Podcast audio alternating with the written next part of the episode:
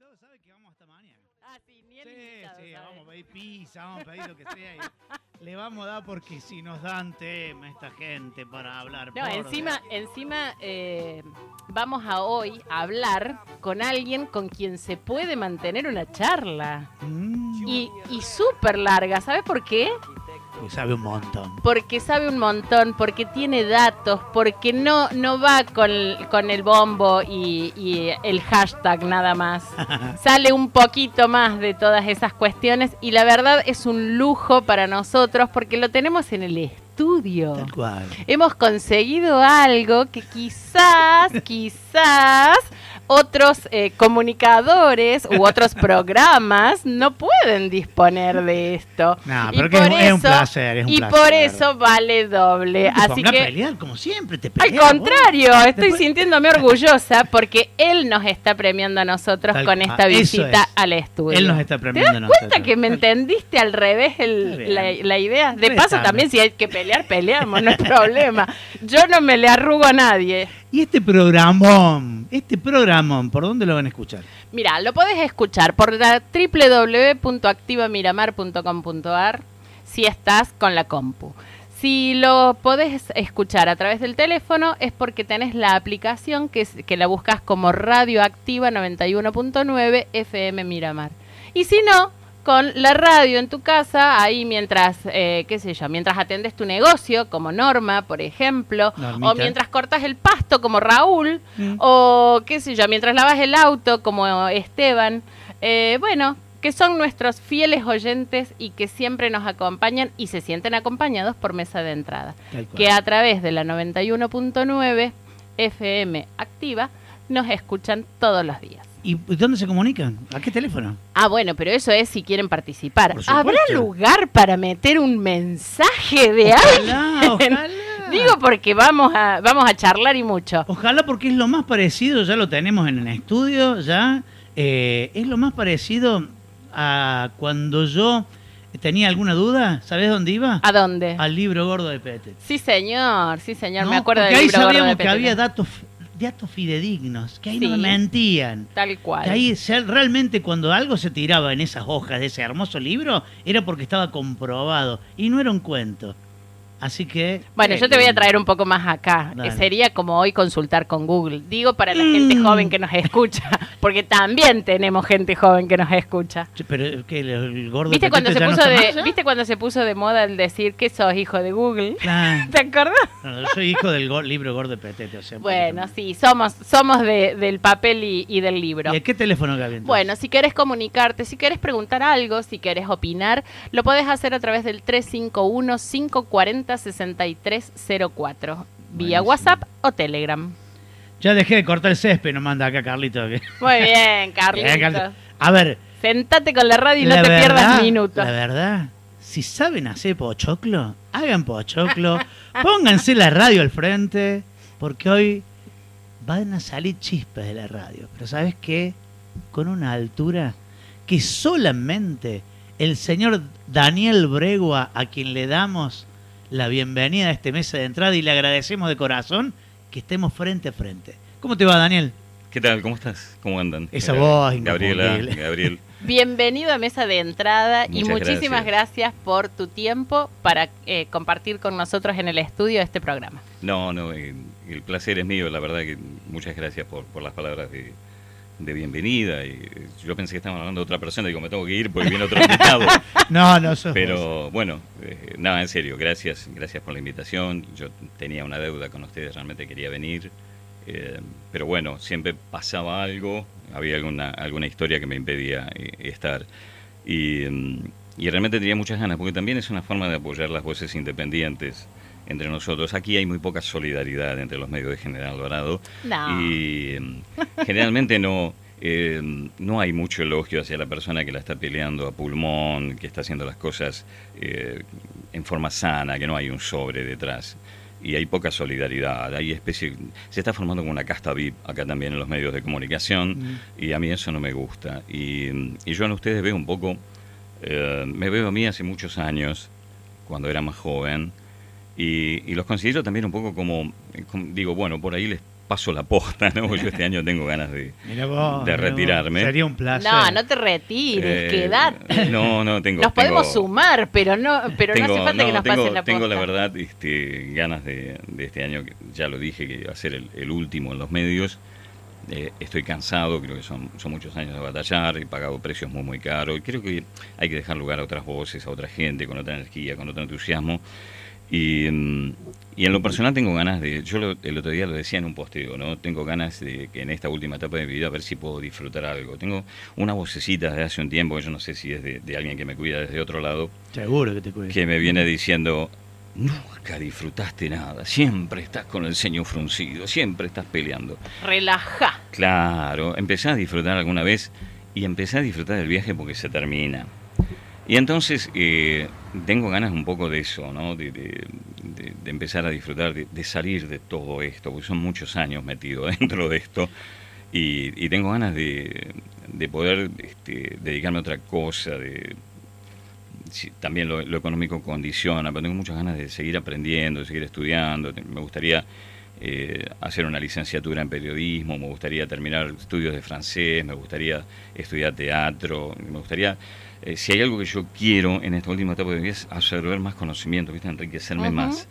Y, no estar metido en una pelea que, muchas veces este, siento también esa vocecita como diciendo, ¿y qué ganas con hacerte mala sangre con todo esto que no vas a poder cambiar? Y yo me resisto al, no poder cambiar. Pero también a veces uno se cansa de pelear solo. Y, ¿Desde, cuándo, estás en los medios, Dani?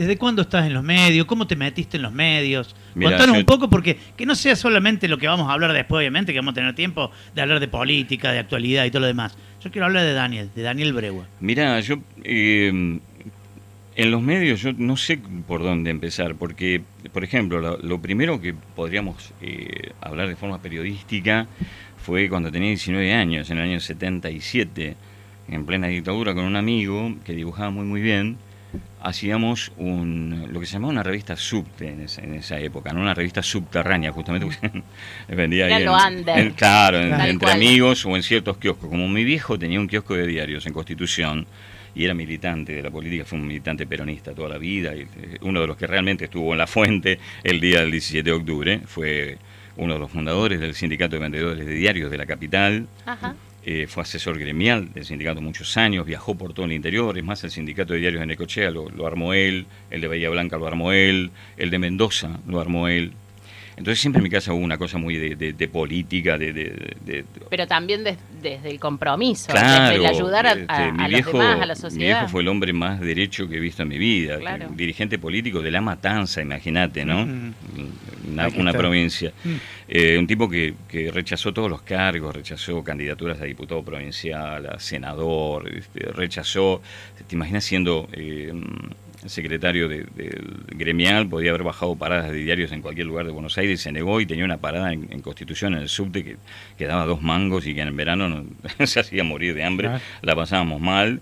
Y es un tipo que se murió eh, viviendo de prestado en casa de mi hermana, cobrando 150 pesos de jubilación más 50 pesos de subsidio a la pobreza. Este, debe ser unos pocos peronistas pobres que yo conozco que se murió de esa manera. Eh, y entonces en mi casa siempre estuvo esa cosa de, la comunicación, porque yo me leía todo, mi viejo traía todas las noches las revistas, los días, yo me leía absolutamente todo. Y tengo una hermana mayor que es un poco mi mentora en lo que es la literatura, que me entró a tirar todos los libros que ella leía, entonces me entró a quemar la cabeza. Y, empecé, viste, yo agarraba el geloso de mi viejo, el grabador geloso para los que no conocen, de cinta abierta, y de chico ya jugaba a armar programas, viste, y mm. criticaba a Onganía, en realidad de, de, los años que te estoy hablando, de la dictadura de Onganía.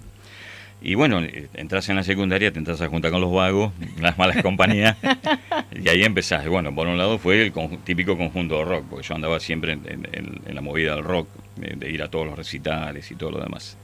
Y eso trajo aparejado hacer la... ¿Hay algunas fotos así con pelo largo? Vos sabés que... Mm, te he visto por Ay, sí, pero ah. poquitas. me gustaría tener más, pero bueno. Y entonces con este pibe que dibujaba muy bien, realmente extraordinario, empezamos a hacer una revista subterránea, se llamaba El Tren de la Locura. Entonces el tipo, él hacía toda la parte de, ilustración y yo hacía toda la parte eh, de redacción. Hacíamos desde editoriales hasta comentarios de discos o de los recitales que íbamos. y también le dábamos este, cabida a los grupos under del oeste eh, que estaban saliendo y decíamos, mira, fulanito, la banda, este, el pepinito del tío loco está tocando blues en tal lado. Y le dábamos ahí la movida. Eso fue, digamos, lo primero que empecé a hacer. Y subirme al escenario con un atrevimiento a tocar, con un intento de grupo de rock con mis amigos atorrantes de toda la vida. Y de allí empezamos, bueno, nos, fuimos quedando cortos y con el advenimiento de la democracia empezaron a salir las radios alternativas, como se le decía en ese entonces, empezaron a funcionar en la terraza, ¿viste? Y yo dije, esto es para mí, ¿viste? Lo, que a mí me gusta. Aparte, dije, ya tuve demasiado suerte con la música, no me mataron, no podemos abusar de la suerte. No, ningún tomate duro. Claro, ¿viste? Digo, es hora de terminemos, no abusemos de la suerte, el ángel pobre, ¿viste? No, no, no liga botellazos. Y me gustó, ¿viste? La, siempre el fierrito me gustó. Y y bueno, y ahí empezamos a merodear, anduvimos mucho por, eh, por las radios, por Splendid, por radios nacionales. Y, mm, ¿Pero también en el formato periodístico o, más musical? La idea era, la idea era hacer un programa eh, musical con una especie de te escucho pero con la onda de la gente, digamos, del rock, de esa movida de la cultura. Anduvimos por FM Tango, estuvimos en la Rock and Pop en su momento también tratando. En el lugar nuestro entraron las locas como tu madre, que creo que eran más bonitas que nosotros. Entonces, bueno, tenían, que hayan entrado por algo parecido Tenían, un poco más de onda también y un poco más de palanca. Pero bueno, eh, y después el horario que íbamos a usar nosotros lo usó la Heavy Rock and Pop con, el muchacho este. Estuve en FM Tango también con Gustavo Noya, que me enseñó un montón. Y, uno me rodeaba, ¿viste? Va este, ahí buscando, ¿viste? A ver qué se puede hacer. Y terminamos en una radio de San Justo, que era la radio del obispado de San Justo. ¿Te imaginas que no pegábamos ni con cola ahí adentro, ¿no? Una cosa. Y terminamos con el obispo que se rascaba la cabeza con lo que hacíamos nosotros ahí adentro, que no entendía nada. Claro, ¿qué hacen estos en mi radio? Claro, pero era, era una radio, era una radio, pero te digo, a todo trapo, que ni siquiera la Rock and Pop tenía esos estudios. Era impresionante. Estaba en el, en el Colegio Parroquial del Obispado de San Justo, ¿no? Fue la radio que transmitió la segunda llegada de Juan Pablo II, la misa en directo desde el Mercado Central. Mm, mira, los equipitos que tenía. Los fierros que había puesto. Mm. Yo, claro, yo estoy haciendo radio ahí, pensé que todas las radios eran así. Eran iguales. Claro, cuando me fui a otra radio después, este, la segunda radio que fui era una radio chiquitita en una terraza, la FM suburbana de Edo, y yo digo, ¿a dónde vine a parar? Me engañaron. Esto no es una radio. Claro, esto no era así. la, radio, en el estudio de esa radio, era, no sé, gran, más grande que mi casa y en el fondo tenía un sofá para que los invitados esperen, mientras en la mesa eh, los otros invitados discurrían, hacían la entrevista. La pecera era más grande que todo mi comedor. y tenía otro estudio para grabar las publicidades y tenía locutores. ¿No sabes lo que era? Un desmadre de radio. Eh, se llamaba FM Sintonía. Y después le cambiaron el nombre, creo que ahora forma parte de la red católica, se llama FM Santa María, una cosa así.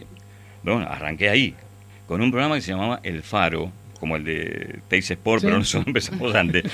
Este, tuvimos la poca precaución. Vos sabés que siempre me chorearon los nombres, ¿no? Después de todo, Hombre al Agua, El Faro, me los chorearon todos. Yo nunca registré ninguno, eran todos míos. ¿Le gustaban todos? Hay testimonio de esto que digo. ¿eh? Eh, y hacíamos el, domingo a la noche, arrancamos haciendo El Faro. Eh, era una cosa muy loca, pasábamos. Este, música, rock, leíamos libros, lo mismo que hago ahora, por ejemplo, con dos vagos más, mis amigos de toda la vida, y hacíamos una sección que se llamaba La película contada, un delirio. Agarramos los cassettes que yo tenía, los videocassettes, y desde mi casetera una conexión al radio grabador y de ahí le sacaba el audio. Y apunta con la viroma en el cassette, lo ponía en puerta y, este, y pasaba el audio, por ejemplo, de Gandhi, ¿viste? Ah. Y entonces la escena de la, batalla de la sal, ¿no? Los ingleses le parten el bocho a palazos a, los, a los indios que iban a buscar sal, que se lo negaban, y Gandhi decía, no, no la violencia. Entonces pasamos el audio en inglés y nosotros arriba diciendo, vos sabés que ahora va Gandhi a la cabeza ahí adelante, y, bueno, pum, le partieron el marulo. Y así le, contábamos la película, por eso se llamaba la película contada, ¿viste? un delirio, una cosa de loco. Y la gente no entendía nada, duraba tres horas. Pero se prendía. Claro, ni hablar. Y ahí conozco a un muchacho amigo, que todavía, por eso te digo de la trasnoche, que se llama Marcelo Parente, que este año cumple 31 años con el programa. Se llama Los Colores de la Noche. Cuando yo terminaba arrancaba él y duraba hasta las 6 de la mañana. Bueno, ahí se juntó toda una monada y salían unas conversaciones al aire increíbles. Y pasaba el tipo, pasaba, por ejemplo, pasaba free jazz, una cosa, y salía un tipo hablando de, eh, por ejemplo, un piloto de aerolíneas y comentaba sus cosas, y salía una señora hablando de sus dramas, salía una psicóloga, se armaban unas charlas, Una, pero una ensalada Pero espectacular. espectacular, no, no, no podías despegarte de la radio. Y nosotros habíamos armado todo un listado de, de teléfonos y se entraron a cruzar entre ellos, se armaron unas peñas, unas cosas. Y ahí hicimos entonces el primer encuentro de oyentes. Eso fue, ya, ya estábamos en el año 90, en, eh, en una pista de patinaje sobre hielo en Ramos Mejía. Porque yo vivía, nací en Capital, pero viví toda mi vida en Ramos Mejía. Y, y ahí tocó eh, dos grupos. Uno es La Mosca, no la mosca que conocemos, Setse, sino un otro grupo famoso del rock del oeste se llamaba La Mosca. Por eso La Mosca se llama La Mosca Setse, Claro. Por la- el problema de, por el de- eh, por el nombre. de Gardel. Y eh, la, una banda que se llamaba la BLU, Banda Lateral Única, que tocaba Viviana Escaliza, integrante de las Black and Blues, después integrante de las Black and Blues. Ujú. Viviana Escaliza llega a esa radio como estoy yo acá sentado y así, sin decir absolutamente nada, Marcelo Parente le dice, che, gorda, ¿por qué no te, cantás algo? Y Viviana, eh, viste que era un personaje, una, una áspera, ¿no? una, una dama bastante áspera, de, de Ginebra y, y aguante, la gita del rock and roll. Bueno, agarra y se pone a pelar Mercedes-Benz de Janis Joplin, a capela. Explotó la radio, no sé de Claro. lo que canta esa mujer, no sé, alguna vez escuchaste las Black and Blues, explotó la radio, gente que le proponía casamiento. No. Yo quiero a esa mujer, me la quiero llevar a mi casa. Viste, una cosa de loco, fue espectacular. Bueno, de ahí armamos la movida de oyentes, hicimos el primer encuentro de oyentes, llenamos, reventamos la pista de, de- de hielo, reventamos una movida en Ramos Mejía que no, no, no se podía creer. Y ahí empezó. Y bueno, yo me vine a Miramar. Este, y el tipo eh, se quedó, bueno, hoy es muy diferente el programa, pero lleva 31 años en el aire. Y es- siempre es- en la noche. Siempre en la noche, siempre en la trasnoche, Ajá. ¿no? Eh, y en ese programa vinieron con un demo, y yo los conocí, y uno de ellos terminó siendo empleado mío, eh, los Caballeros de la Quema. Ajá. Este, venían con el demo, que yo todavía lo tengo en mi casa. Eh, cuando los Caballeros de la Quema eran una banda que tenía eh, una sección de vientos y tres chicas coristas, porque Iván Noble siempre fue muy pintón, entonces todas, las niñas estaban siempre alrededor, era bastante descontrolador el asunto.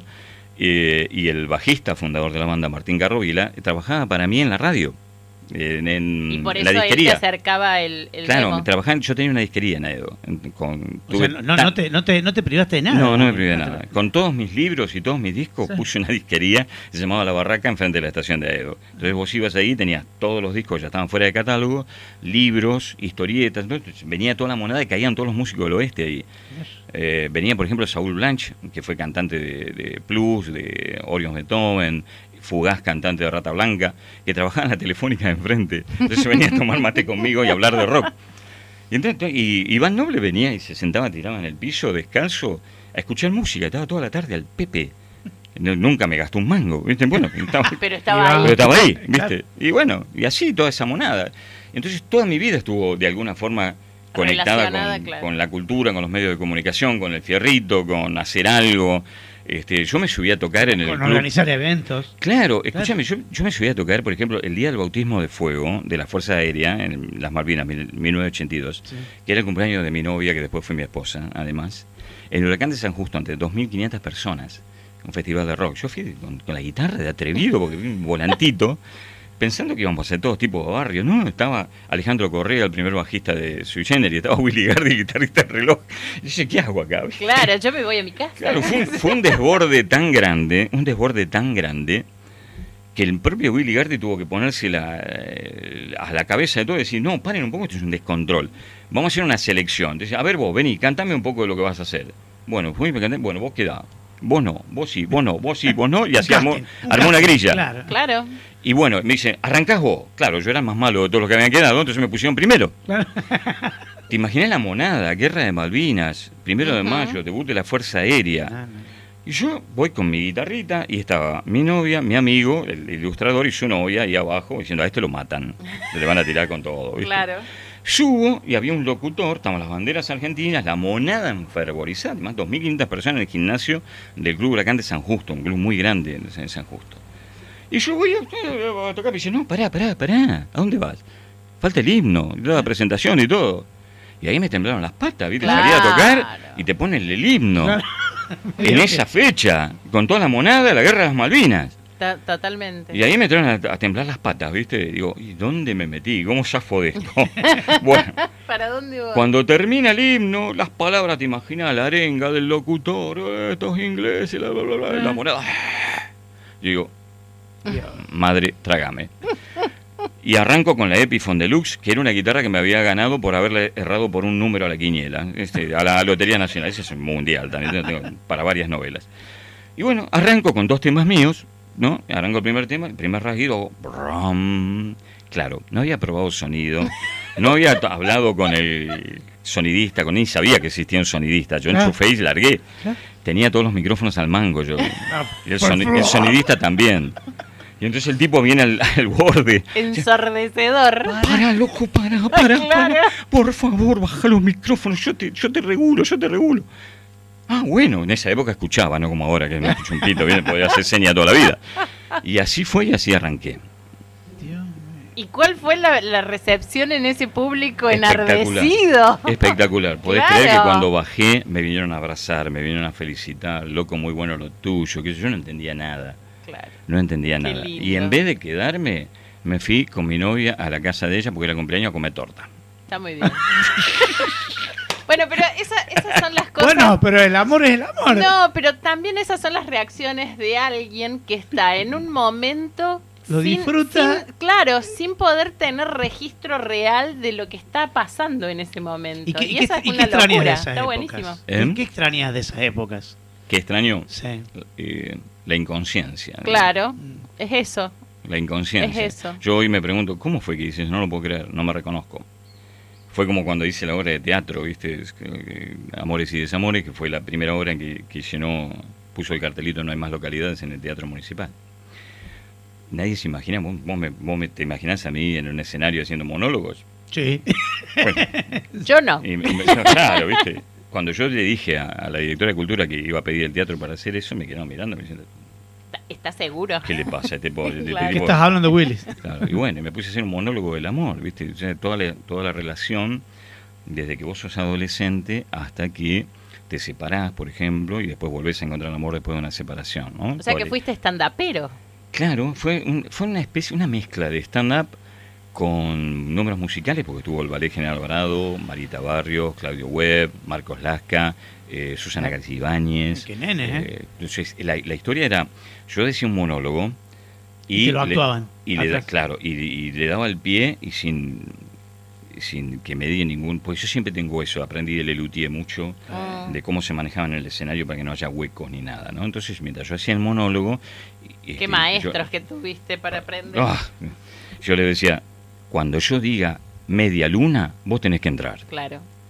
Y fue un descontrol, porque no hubo oportunidad de hacer un ensayo general y nadie tenía la menor peregrina idea de lo que iba a pasar. Las chicas del ballet se quedaron sonrojadas porque yo fui bastante inconsciente, porque era una temática adulta y las chicas eran menores. Mm. Está bien, yo no dije nada inconveniente, ni hice nada inconveniente, pero, viste, Sí, de- pero Sí, había sí. como que interpretar Claro, todo viste, eso era para una- cosa- ¿De en la qué año danza. estamos hablando? Eh, esto fue en el 2003, en las vacaciones de invierno del 2003. Y, y las chicas, yo me acuerdo que estábamos preparando y no habíamos podido hacer un ensayo general. Entonces, lo, lo único que sabían cada Era la uno palabrita que era la palabrita. ¿viste? Yo, cuando entrar. yo diga media luna, vos entrás. Cuando yo diga queso, entrás vos. Cuando yo diga. Y, así. Claro. y, lo- y ¿qué, qué tuvo de bueno eso? Que en vez de estar tonteando, tras bambalinas, estaban todos prendidos a lo que yo estaba diciendo. Mm. Esperando el media luna, el Esperando que queso, la entren, palabra. ¿viste? Bueno. Y yo había hablado con, con Luis González, Sonido de Plata, yo siempre trabajé con él, pues es un profesional de primera. Le expliqué la temática, porque tampoco había podido probar sonido, vinieron en, el momento de hacer el show. Y les dije cómo quería que trabajaran, ¿no? Tipo Lelutier, mientras yo hablo, vos me pones, me sacas el monitor, me sacas el cable, me lo corres porque va a bailar. Si las chicas se bailan, se enredan, se caen. Entonces, viste, bueno, íbamos los tipos con profesionalismo espectacular. Armaban y desarmaban el teclado, iban y venían. Y así fue como hice este, Amores y Desamores. Entonces yo eh, usaba textos de Benedetti, este, pero vos sabés que todo lo improvisé todo el espectáculo, dos horas de espectáculo lo improvisé, lo que dije lo improvisé, salvo lo que leí del libro de Benedetti, todo lo improvisé. ¿Cómo salí vivo de ahí? No sé. Pero fue uno de los espectáculos más grandes que se hicieron acá, en, en cosas lleno hasta... Es más, tuve que sacarle el asiento a mi hijo y al amigo para que se siente gente. Pero- Se claro. pelearon la ¿Escuché boletería. bien? ¿Eh? ¿Escuché bien? ¿O dijiste el teatro de invierno. En invierno, sí. O sea que había un teatro en invierno. Sí, mira, La yo eh, no en esa época, la- en, en esa época yo era asesor artístico del teatro. El director era Víctor Lamas. Eh, el entonces intendente Honores me pidió que le dé una mano a Víctor, que fue el encargado. Con Víctor hicimos toda la movida desde que el teatro estaba en obras. Desde ahí. Eh, fuimos los que nos encargamos de que tuviese butacas numeradas. La numeración se la puse yo.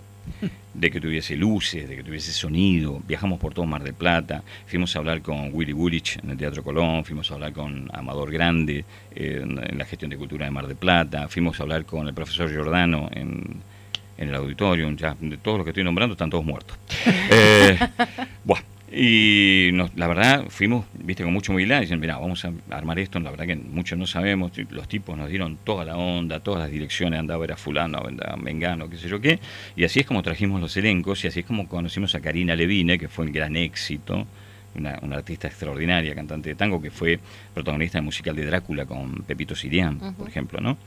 Eh, y armamos toda una movida, y, este, y hasta la inauguración y todo. Y yo después ahí seguí como asesor artístico, ¿no? Con, con los espectáculos que vinieron. Vino Iris Laines con la casa de Bernarda Alba, vino este muchacho que falleció hace poco, Osvaldo Didío, que vino con un unipersonal que se llamaba con, con un puñal entre las carnes, que fue premio Estrella de Mar de ese año. Y, y bueno, todos esos metieron mucha gente, ¿viste? Pero ninguno llenó. El primero fui yo.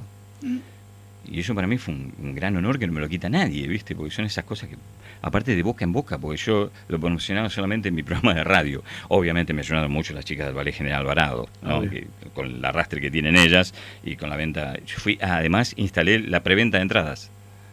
Porque tampoco te permitía el reglamento hacer una preventa Claro. de entradas. Le digo, muchachos, tienen un teatro y no venden entradas anticipadas. ¿Qué les pasa? Claro, o sea, como... Tan, tan- tan todos locos. Bueno, tuve mil peleas, ¿viste? De, de- de Bueno, todo pero tipo. son las, son las, son los sinsentidos que, que vos por ahí ves eh, en una comunidad y, y que para la comunidad es lo más natural del mundo, porque siempre fue así o porque a nadie se le ocurrió antes. Y bueno, y está bueno por ahí la sugerencia, el comentario, el aporte para que esas pequeñas, esos pequeños cambios después queden instalados. Claro, lo que pasa es que no hay. Yo lo que noto siempre aquí en General Alvarado es que no hay la voluntad de trascender.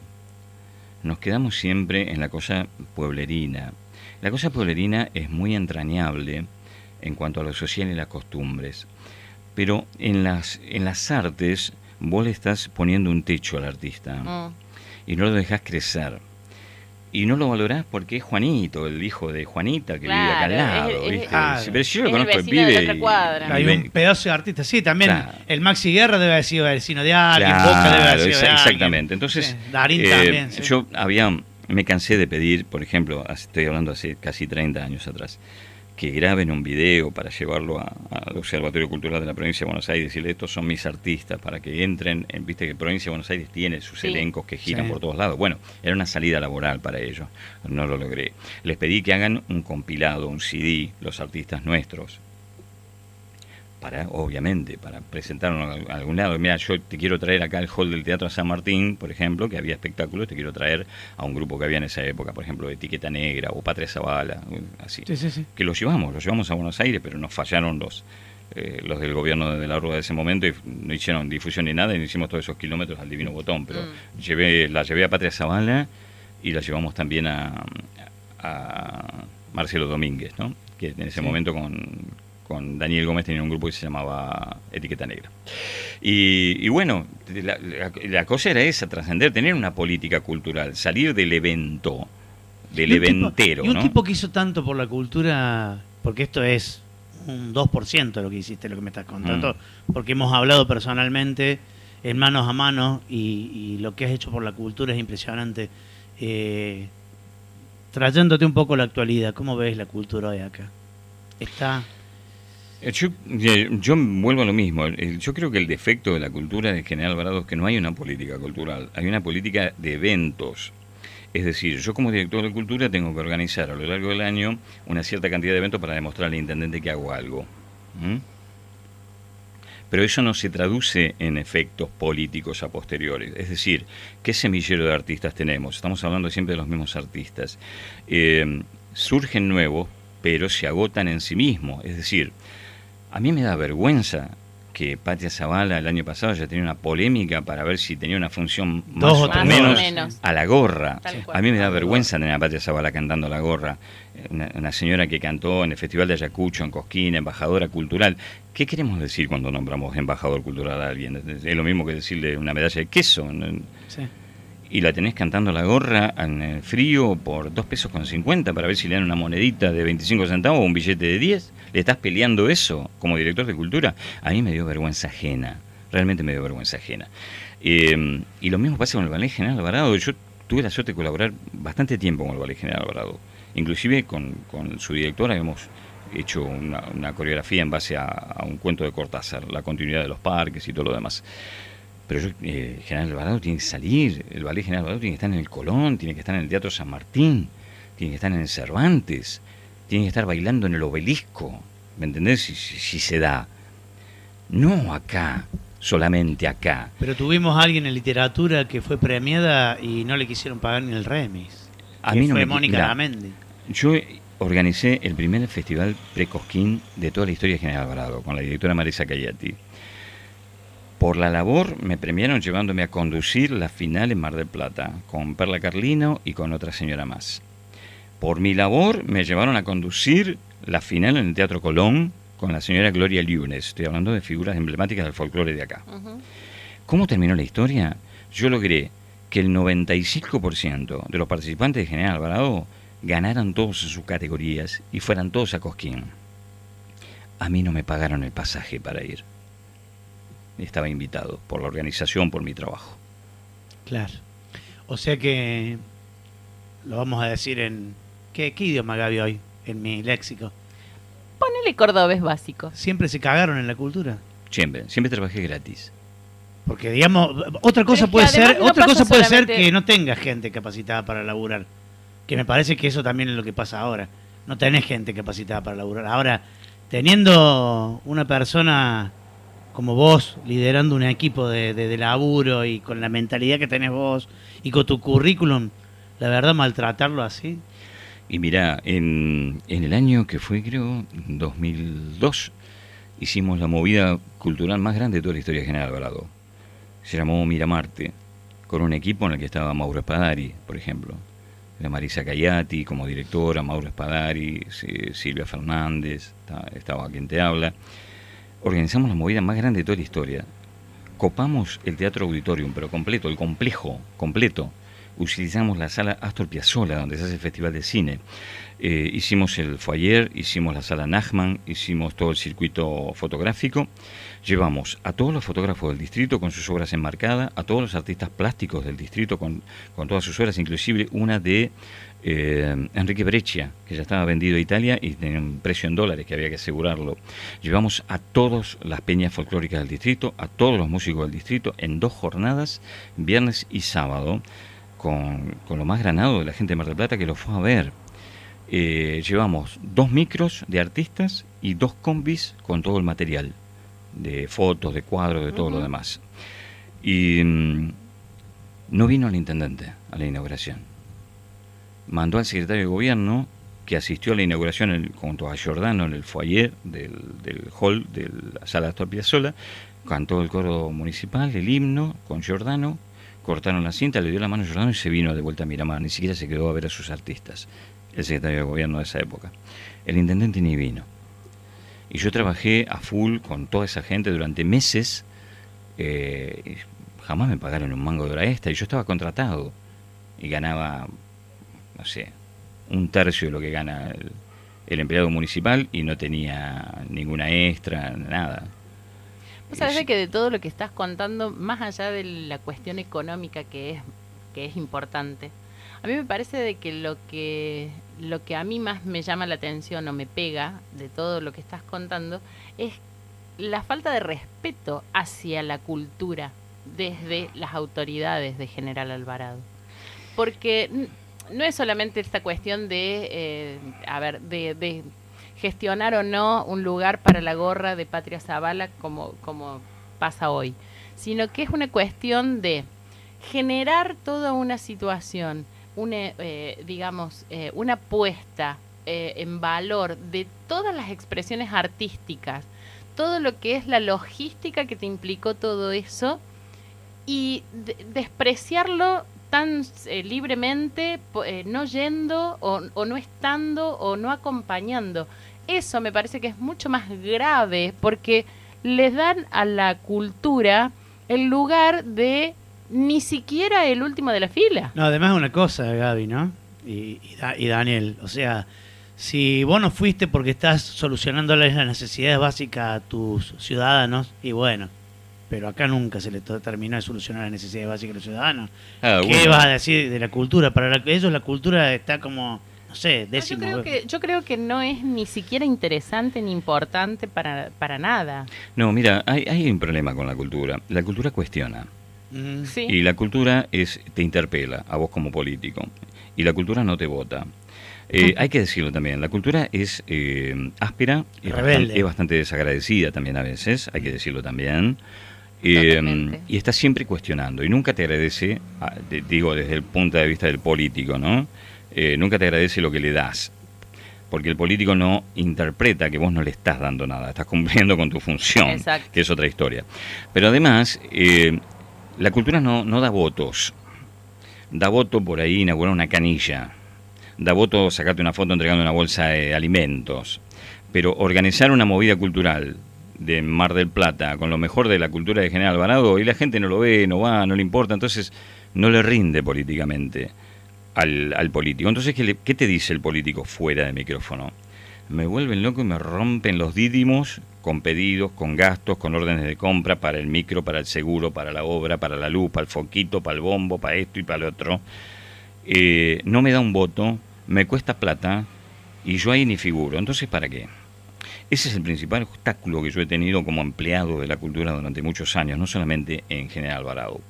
Y el segundo obstáculo está en que también, eh, lo que te decía antes, hay una política eventera, no una política cultural. Claro. Hagamos la Bienal todos los años, que Claro, está bárbara. bien alto, ¿eh? Pero bueno, sí. pero vos filmaste la Bienal, hiciste un documental, Claro. gestionaste con la TV pública. Vendiste después ese Claro. producto. Gestionaste con la TV pública que se exhiba para vender la marca Miramar, mientras está el artista plástico pintando el mural, invitaste a otro artista para que haga música al lado de el eh, artista plástico en el anfiteatro del Parque de los Patricios. Está bailando eh, el Ballet General Alvarado. Lo pusiste a un Esteban Abril, con todo respeto, perdón que lo nombre, pintando los movimientos de la Tal danza en vivo, que la gente vea pintando en vivo, miles de ideas, documentales, fiestas, celebraciones, utilizar todos los espacios de la ciudad, las plazas, el Parque de los Patricios, la isla del Parque de los Patricios, un cuarteto de cuerdas, Hermoso. A la luz de la luna en verano, Hermoso. a la luz de la luna en verano con la gente en sus lonas y reposeras escuchando Mozart, Beethoven o Eduardo Bocio, por ejemplo, perdón, el chico Bocio no se llama Sí, Eduardo. Eduardo con otros tenores, cantando las arias más alegres, ¿eh? las arias más alegres de las óperas, las bodas de Fígaro, este, la banera de Carmen, de todo eso, con la gente cantando bajo la luna las estrellas, el tipo invitándolo, la, la, termina él y en el escenario del Parque de los Patricios sale conjunto tocando, termina el otro y se dispara en la playa, en la plaza, en el Monumento de los Niños, en la 9-2, otro festival y después vas al muelle y así. Eso es política cultural, eso es ofrecer la turística y vender la marca, vender la marca Miramar. Y al mismo tiempo yo, como empleado de cultura, o director de cultura, yo tengo que celebrar convenio, me tengo que mover. Yo quiero hablar con el de Santa Clara, con el de Mar del Plata, con el de Necochea, con el de La Plata, con el de San Isidro. sentarme, quiera. decirme, bueno, pará, ¿qué tenemos? Vamos a cambiar figuritas. Yo tengo a. Patria Zavala, tengo este, a fulano, mengano, a esto y que el otro. ¿Vos qué tenés? Bueno, yo te los mando para allá, vos me lo mandás para acá. Claro. Yo les doy alojamiento y catering, vos le das lo mismo a los míos, dale rosca a los medios. ¿eh? Yo te mando todo como mandé en la época de la Rúa, te mando el póster de Patria, la música de Patria, las copias todo para que lo puedas difundir en los medios locales. Señores, acá en San Isidro va a cantar Patria Zavala. ¿Quién es Patria Zavala? Bueno, ves Claro. un póster gigante de Patria Zavala, una entrevista telefónica con Patria Zavala que cuenta su trayectoria, el tipo puede pasar un tema a la radio, Patria Zavala, el tipo en la tele puede ver un video de Patria Zavala.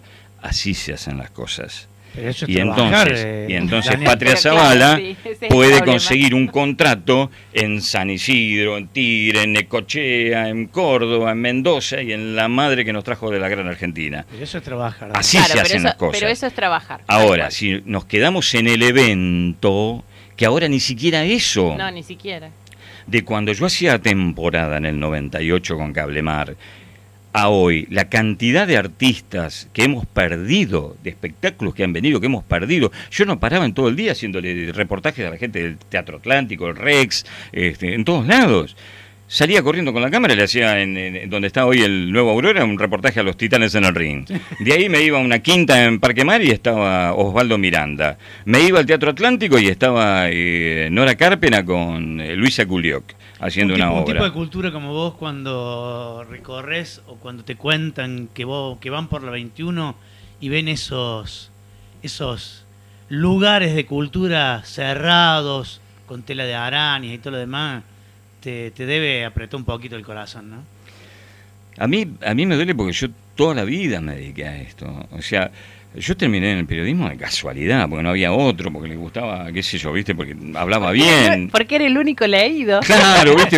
Eh, ¿Qué sé yo? Queda feo decirlo, pero por ahí era el no. único, el único que no preguntaba estupidez. Entonces vamos, Claro. a, vamos a mandarlo a este. Porque yo empecé así, yo empecé haciendo un micro chiquitito en Cablemar de, de espectáculos. De paso acá pregunta Liliana. Hola, hola gente, dice, ¿Daniel Bregua fue el dueño de Cablemar o estoy equivocada? Dice. Mm. A ver, ¿qué ¿Dueño pasó? de Cablemar? Claro. No, Ay, no, no. mirá, tenías No, acciones Lili. y no sabías. Ojalá, ojalá. Eh, no, yo hacía el, con el noticiero de Cablemar, sí. Cablemar, Lo sí. hacía a la mañana con Hernán López y a la noche con Mauro Espadari. Corrías, corrías. De lunes, que tenés con de eso. lunes a lunes vivíamos, entrábamos a las 8 de la mañana y salíamos a la 1, 2 de la mañana al día siguiente. ¿Y por qué puede cre- puede tener esta esta idea en el inconsciente colectivo la gente de que eras vos el dueño? Y porque era la cara. Eh, por eso, no, bueno, había, a no, ver. había una cosa muy, muy curiosa con Cablemar. Yo no, la gente no sabe quién soy, pero cuando yo iba eh, con Hernán, con eh, Gustavito Berterriche, que era un nene con la cámara, un, un tipo fabuloso, hemos, te imaginas las horas que hemos pasado juntos, ¿no? las cosas que hemos hecho. Eh, nos conocían por las camperas azules. Teníamos la campera azul que atrás tenía la ola de Cablemar bordada. Y decía, ahí viene Cablemar. Yo no era Bregua. Decía, ahí viene Cablemar. Claro. Esa era la cosa. Ahí viene Cablemar. Estábamos en todos lados, íbamos a todos lados. Me costó muy buenos disgustos con el dueño del canal, realmente con el gerente, porque le gastamos un montón de guita en nafta y no entramos un mango, porque la verdad es que nos hicieron un boicot muy grande a Cablemar, porque tenían amistad con los muchachos del otro canal, ¿no? Mm. ¿Cuáles an- eran los otros el otro Eh, canal, en ese momento era el Canal 2, de- que fue el primer canal de cable de la ciudad, que posteriormente fue vendido a Multicanal y después lo vendió y lo compró la Capital Cable y toda esa historia. Y estaban desde siempre. Ellos entraban como Pancho por su casa al despacho del intendente y nosotros nos hacían esperar tres horas, ¿viste? Hasta que después la fuimos revirtiendo un poco la cosa. Eh, ¿De qué año estamos hablando? Y ah, 98, arrancamos en el 98 hasta el 2000 duramos. Después hubo una continuidad que mejor prefiero no hablar, pero lo nuestro yo me hago cargo hasta el 2000. Eh, No, eh, quería saber más o menos desde cuándo es esta política de a vos te hago esperar tres horas, Uh, a vos te hago, te hago entrar De rápido, siempre. a vos te atiendo primero. de siempre. De siempre y Claro, todos. por eso, por Pero eso quería... yo, yo tengo, tengo una anécdota muy linda. Este, de- después, si querés, cortamos y vamos a hablar de política porque la gente se aburre. Eh, No te creas, No te que creas. estés Un día- aburrido. un día, este, este, con el finado Marcelo Belioli, una persona que yo este, quería muchísimo, respetaba muchísimo, que trabajé con él en, el Ligatur. Eh, Belioli, que también este, se llevaba muy bien conmigo, porque éramos muy parecidos en muchas cosas, ¿no? en, algunas cosas que pensábamos. Entonces él decide, lo convence finalmente al entonces intendente Honores de hacer, que yo ven una cosa que venía bregando hace un montón de años, ¿por qué en vez de perder guita en la feria de turismo que no va nadie, que van solamente los agentes y nunca vi un agente de viaje en capital que diga visite Miramar? ¿Por qué no vamos a la rural, que ahí están todos, y armamos un buen stand y llevamos a los artistas a que canten ahí, toquen ahí? Bueno, otra de las tantas ideas que di. Y Belioli toma esa idea y lo convence a Honores de armar un gran stand en la sociedad rural argentina. Un stand realmente imponente, ¿eh? costó muchísimo, muy grande. Este, ¿viste la, la Feria de Emprendedores? Sí. Ese arco de San Martín. Sí. Si no me equivoco, es parte de aquel viejo, o está copiado de aquel viejo stand, que era enorme y tenía ese arco de San Martín, tenía dos entradas, ¿no? Era- era- y todo con un piso de... no, una- se gastaron la guita, estaba muy bien hecho. Y nos invitan nosotros a Cablemar a ir a cubrirlo. Eh, me acuerdo que la señora Mary Yetman, que tenía un programa de música clásica en la radio y también de- después en Cablemar, que ganó un faro de oro, nos prestó el departamento y fuimos, Gustavito Verterreche, Mauro Espadari, Hernán López y yo, cuatro días nos fuimos, de jueves a domingo, allá, a cubrir. Eso era Cablemar. Y estábamos este, en, en la rural, eh, haciendo una nota a un peón, ¿viste? El típico toro, sí, sí. vaca, no sé, Sí, no, no distingo un uno de otro. Está. Estamos haciendo una nota ahí y estoy haciendo la nota y mientras estoy haciendo la nota, el peón que estaba cuidando al animal, escucho bien fuerte atrás mío, ¡Aguante Cablemar! en Buenos Aires, no entendía un pito yo, ¿viste? Claro. Claro, y no podía cortar, ¿viste? Me estaba en la nota. Y cuando termino de la nota, miro para atrás y era una familia de, Bu- de Buenos Aires que estaba con los hijos este, visitando la rural y que venía a a veranear a Miramar. Y se sentía orgullosa de ver las camperas celestes azules de Cablemar en Buenos Aires haciendo nota en la rural. A ver. Vos decís, Es- Gaby, ¿por qué? Porque además es, es muy es muy evidente. Vos viste el horario que hacía, de lunes a lunes, de tal hora a tal hora, y era era era la figura, la figura sin serlo, pero era era Cablemar. Por eso por ahí la confusión de la gente. Te manda un gran abrazo Eduardo Bocio, dice, un lujo poder escuchar a Daniel. Nos pone ahí a ustedes, pero no, Ah, un lujo muchas- escucharlo a Muchas Daniel. gracias, no, muchas, Así, muchas Eduardo gracias. Bocio, padre. Sí, muchas Así gracias. que bueno. Yo, yo lo, lo escucho al señor Eduardo Bocio realmente y, y, este, y- y es un lujo él, los conceptos que tiene, la altura, la educación para darlos. Ayer tuvimos Ayer un programa con él, eh, la Lo verdad, una delicia eh, el programa que, que salió. Lo escuché así de ratito porque en mi programa. Ah, Este, cierto que estabas en tu programa. Claro, yo tengo ese defecto. Por eso me mando las macanas que me mando al aire en mi programa. Porque, porque estoy este, colgado en otras cosas. Pero este, sí, no, hay, hay gente que me interesa mucho escuchar y estoy cansado de otras voces que estoy escuchando hasta el hartazgo. Pero te digo, cerrando el tema cultura, eh, faltan ideas, falta decisión, falta protagonismo, falta presupuesto, falta creatividad y falta respeto también por el artista. ¿no? Porque nosotros al artista le pedimos que venga a tocar gratis. Sí, o por el eh, pancho y la coca. Claro, a veces ni siquiera le damos el pancho y la coca, ¿viste? Sí, Se lo prometemos y después lo dejamos esperando. sí, o si, Bueno, o si a llegan ver. a comer un pancho de más, se lo cobramos lo que porque pasó cobramos todos. lo que pasó en esta temporada que les están haciendo pagar a ellos el impuesto este de Adicapif, Sadaik, Sadaik, la- la- sí. todo el- todas Pero en letras chicas estaba, ¿eh? Bueno. En letras chiquitas. 18 mil Sí, pesos. Sadaik y todo No, eso. 18 en letra, tienen que juntar en letra chica lo que decía era que lo iba a pagar la municipalidad. Sí. Y a lo mafioso como se actúa acá, les dijeron de prepo, páguenlos ustedes. O sea, Claro, pero sueltan la mano y, la- y el- los agarran a, a- a- Cuando a vos, por eso, cuando vos hablas de, cultura, ¿qué es cultura para vos? ¿Cuál es el incentivo? ¿Cuál es tu plan cultural? Pues nos llenamos la boca de, de- de cosas que dicen, por ejemplo, gestiones de políticas públicas, ¿viste? Todo eso que suena pomposo. Bueno, hablame de cultura, ¿qué es lo que vas a hacer? ¿A qué apuntás? Porque yo no puedo, hay, hay, hay algo con que mucha gente no está de acuerdo conmigo, me he peleado mucho, pero yo no puedo darle el mismo tratamiento a Susana García Ibáñez que a un chico de 14, 15 años que empieza. Tengo que respetar la trayectoria. Susana García Ibáñez tocó en el Colón. Obvio. ¿Mm? Y la chica de 14 años puede tener muchísimo talento, pero tiene toda la vida y un camino para. Entonces, lo que yo tengo que hacer es darle la jerarquía que Susana García Ibáñez merece, el marco que merece, y, y, las posibilidades y a la poner nueva- todos los la cañones en la chica de generación, 14 años para que pueda desde el vamos a actuar como una profesional. Una de las cosas que yo siempre hice como locutor, conductor y animador, aunque no tengo título de locutor, pero fui siempre conductor, locutor animador de los torneos abuelos, de los torneos juveniles, de los torneos y de los actos del municipio durante mucho tiempo, es yo hago la misma conducción de un evento con la misma seriedad para un intercolegial que para Luciano Pereira o Claro. para quien venga. Tal cual. El mismo respeto, la misma posibilidad técnica, la misma entrega. Obvio. Y Así haya una persona o me esté el importa tres estadio pitos. explotado. Yo una vez paré un espectáculo porque se estaban burlando de una chica en, en intercolegial. Cantaba mal, realmente cantaba muy mal. Pero no ese es el objetivo del torneo intercolegial. Obvio. No estamos buscando a María Calas. No, no, obvio. Y yo salí a escena, paré, los cagué a pedo, hablando mal y pronto a todo el público, perdón la ordinariez. Para nada. Los cagué a pedo a todos y le dije, vos, chiquita, al lado mío, vos arrancás de vuelta y cantás tranquila y te das el gusto de cantar. y le dije al sonidista, tirame la pista de vuelta, esta chica canta de vuelta. No se movió una mosca. Cuando terminó de cantar la aplaudió todo el mundo. Claro.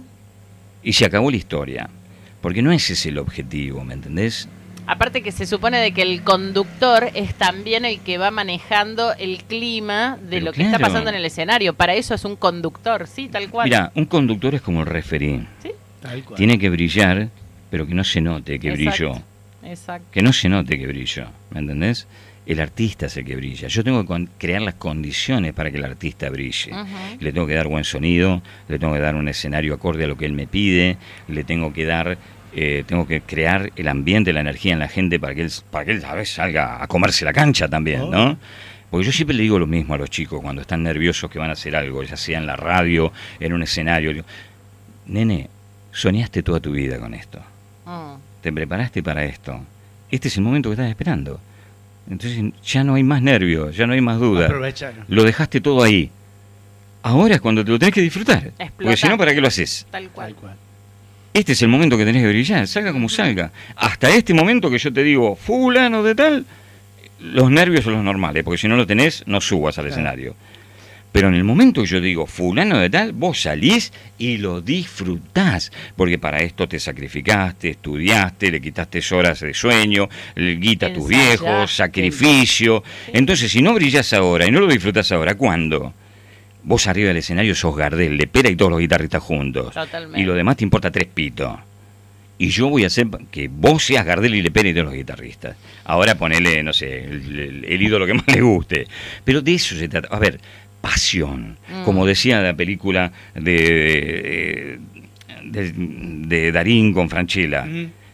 Pasión, no se puede hacer nada sin pasión. Un tipo puede cambiar de mina, de religión, de todo, pero no puede cambiar la pasión. Si vos no tenés pasión para hacer lo que haces, no sirve para nada. No podés estar ni en cultura, ni en gobierno, ni en salud, ni en la calle. Hasta para barrer la calle necesitas pasión y creatividad. Porque no hay trabajos indignos, hay personas indignas. Hay gestiones indignas. La dignidad se pierde cuando dejas de ser vos mismo para mendigar algo como si fueras un perro en busca de un hueso que un poderoso te va a tirar. A la merde con eso. Yo hoy económicamente estoy en la lona, gano 14 mil pesos, pero ¿sabes qué? Yo soy Daniel Bregua. ¿Te gusta bien? Y si no, me importa tres pitos. Y la vida me la construí yo. Y todo lo que hice no me la saca nadie. Es así. Yo me puedo equivocar, puedo ser áspero, puedo ser desagradable, puedo caer simpático, antipático, pero ¿sabes qué? Yo pongo pasión en todo lo que hago. Y sos digno de lo que haces. Y soy enamorado de lo que hago. Totalmente. Porque se, Y- se nota que en tu vida ha hecho eso. Lo que hiciste lo hiciste con pasión, que es cuando se pierde o solamente se hace por la zanahoria. Además de notarse mucho, además de notarse mucho, perjudica también a muchos. Eh, ¿Viste? Yo te dije que el programa era imperdible. La verdad, no me puedo despegar de esta, de esta hermosa charla que estamos teniendo. Vamos a tomarnos unos minutos, ¿sí? Y después de esta canción de una gran, gran artista, Mira que le tenés que poner algo más o menos digno, porque el señor sabe. ¿sabes? No, No? le podemos poner cualquier cosa. Pero después cuando volvamos, sí, te vas a preguntar, ¿por qué hablamos cuando hablamos? ¿Por qué seguimos hablando a pesar de que un montón de gente parece que ya tiró la toalla? ¿Por qué cantamos?